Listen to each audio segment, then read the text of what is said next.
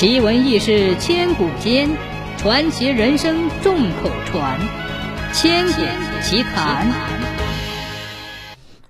明光女山湖西南部有一个渡口，南岸是少岗山北村，北岸是丰收围大堤，是女山湖及淮河北、商贾妇六河浦口的要津。这个渡口从古至今十分有名气，人称王百渡。这王百渡是因人而得名，已有一千多年的历史。相传公元九零六年，山东发大水，一个名叫王延章的年轻人流落到此，要过渡往南寻求谋生。湖面上摆渡的是一位孤苦的老人，时年六十有八，人称魏百渡。这天，王延章来到渡口，因没人往来。魏百度已靠在船舱打盹儿，王延章礼貌地叫了声：“大爷，我要过渡。”魏百度起身扶高，送王延章过渡。当船行至湖心时，魏百度一阵剧烈的咳嗽，接着口吐鲜血。王延章慌忙过去扶住魏百度，说：“老人家，你怎么了？”魏百度脸色蜡黄。有气无力地说：“小哥，我已病半年有余，郎中抓过几次药，也不见好转。看来这百度的买卖，我是干不了多久了。可惜我无后，没人接替我。唉，我这小船一停，两岸过往的人不知要绕多少路了。”还没说完，又是一阵剧烈的咳嗽，吐了几口鲜血。王延章忙扶着老人到船舱靠下，问道：“老人家是住在南岸还是北岸？”魏百度说：“住在北岸魏渡村。”王延章喜出望外。王延章说：“老人家，我送你回家休息养病，这百度我暂替你些日子，等你好了，我再离开，你看如何？”魏百度一听，喜出望外。看了一眼面前的年轻人，见王延章身高马大，见王延章身高马大，腰圆膀粗，甚是高兴，但不知此人水性如何。王延章介绍了说：“我乃山东省梁山县人，自小长在湖边，识得水性，会摆弄高桨，且自幼习武，十八般兵器样样都会。”因家乡水灾，父母兄弟遭难，听说我师兄在金陵开有武馆，想前去投奔，找个容身之处。魏百度一听，更是欢喜，就在船舱说好，王延章暂留下接替百度。第二天，魏百度就卧床不起了，王延章请郎中抓药，邻居大嫂帮助煎药，王延章正式接替了百度的活儿。这一接就三月有余，魏百度病情不但没有好转，反而一天一天加重了。几天后，魏百度病故了。因魏百度家中无有积蓄，王延章向邻里借了些钱，将魏百度安葬下地。从此，魏百度就成了王百度。这一天，一个牛贩子在湖南岸贩了一条半大黄牛，要过渡。上船时，这牛来了犟脾气，任你怎么拖、怎么拽、怎么撵，他都不愿意上船。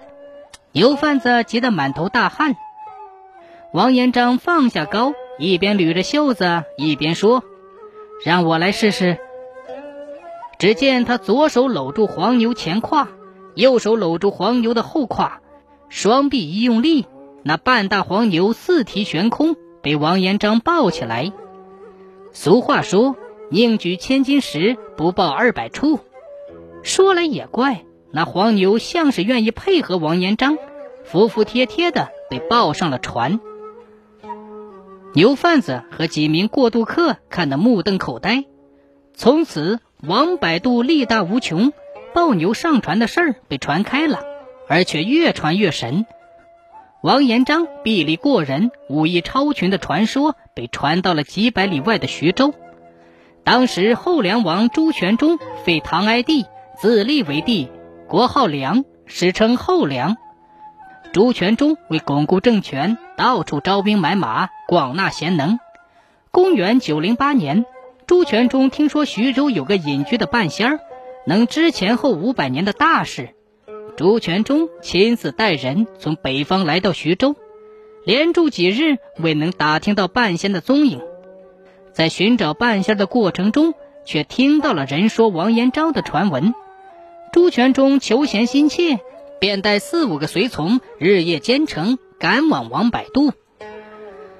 这一天，后梁王朱全忠来到了渡口。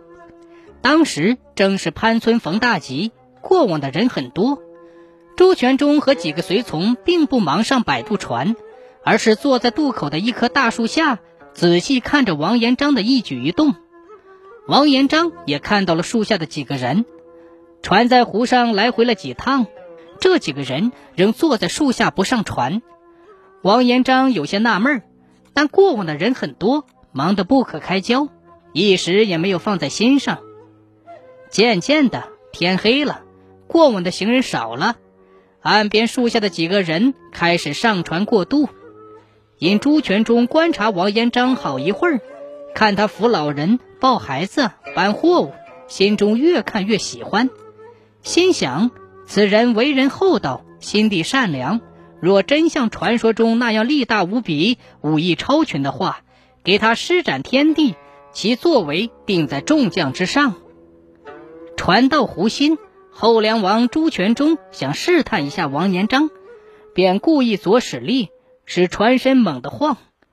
朱全忠顺势向前一栽，伸出右手要点王延璋肘下的软穴，只见王延璋将身向旁边一闪。同时伸手一把抓住朱全忠的右手，说：“先先生，请坐稳。”朱全忠一见王延璋身手敏捷，更是油然而生爱慕之心。不过他表面还是不露声，还想试试王延章的力气，于是又说：“哈哈，我走南闯北，不知到过多少渡口，只有你这渡口摆的最慢，你急不急人呐？”就算是你渡我过去，我也不会付你渡钱。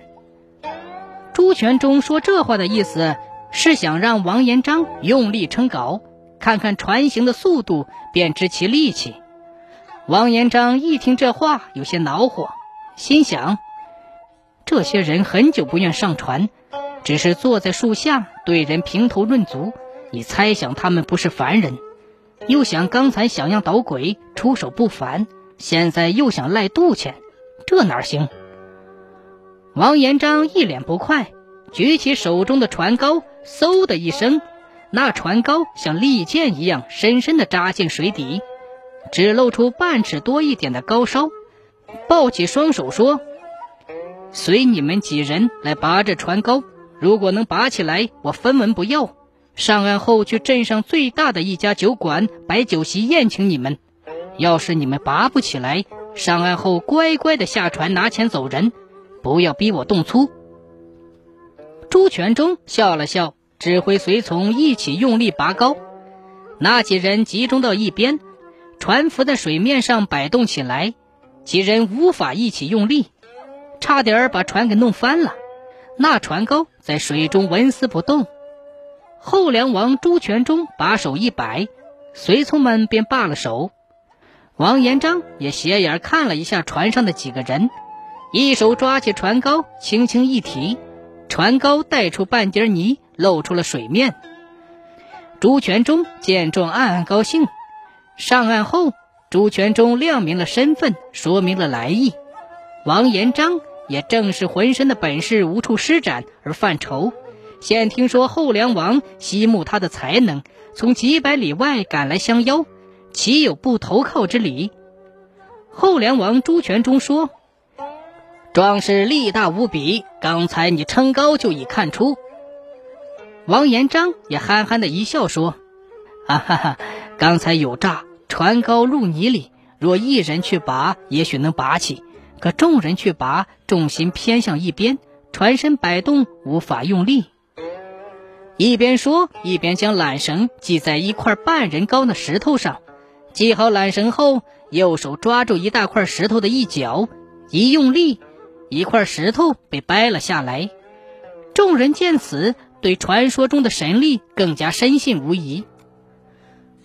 后梁王朱全忠在镇上一家酒馆设宴，请了王延章。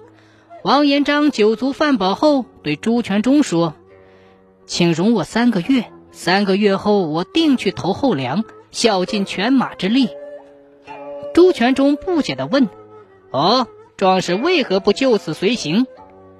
王延章说。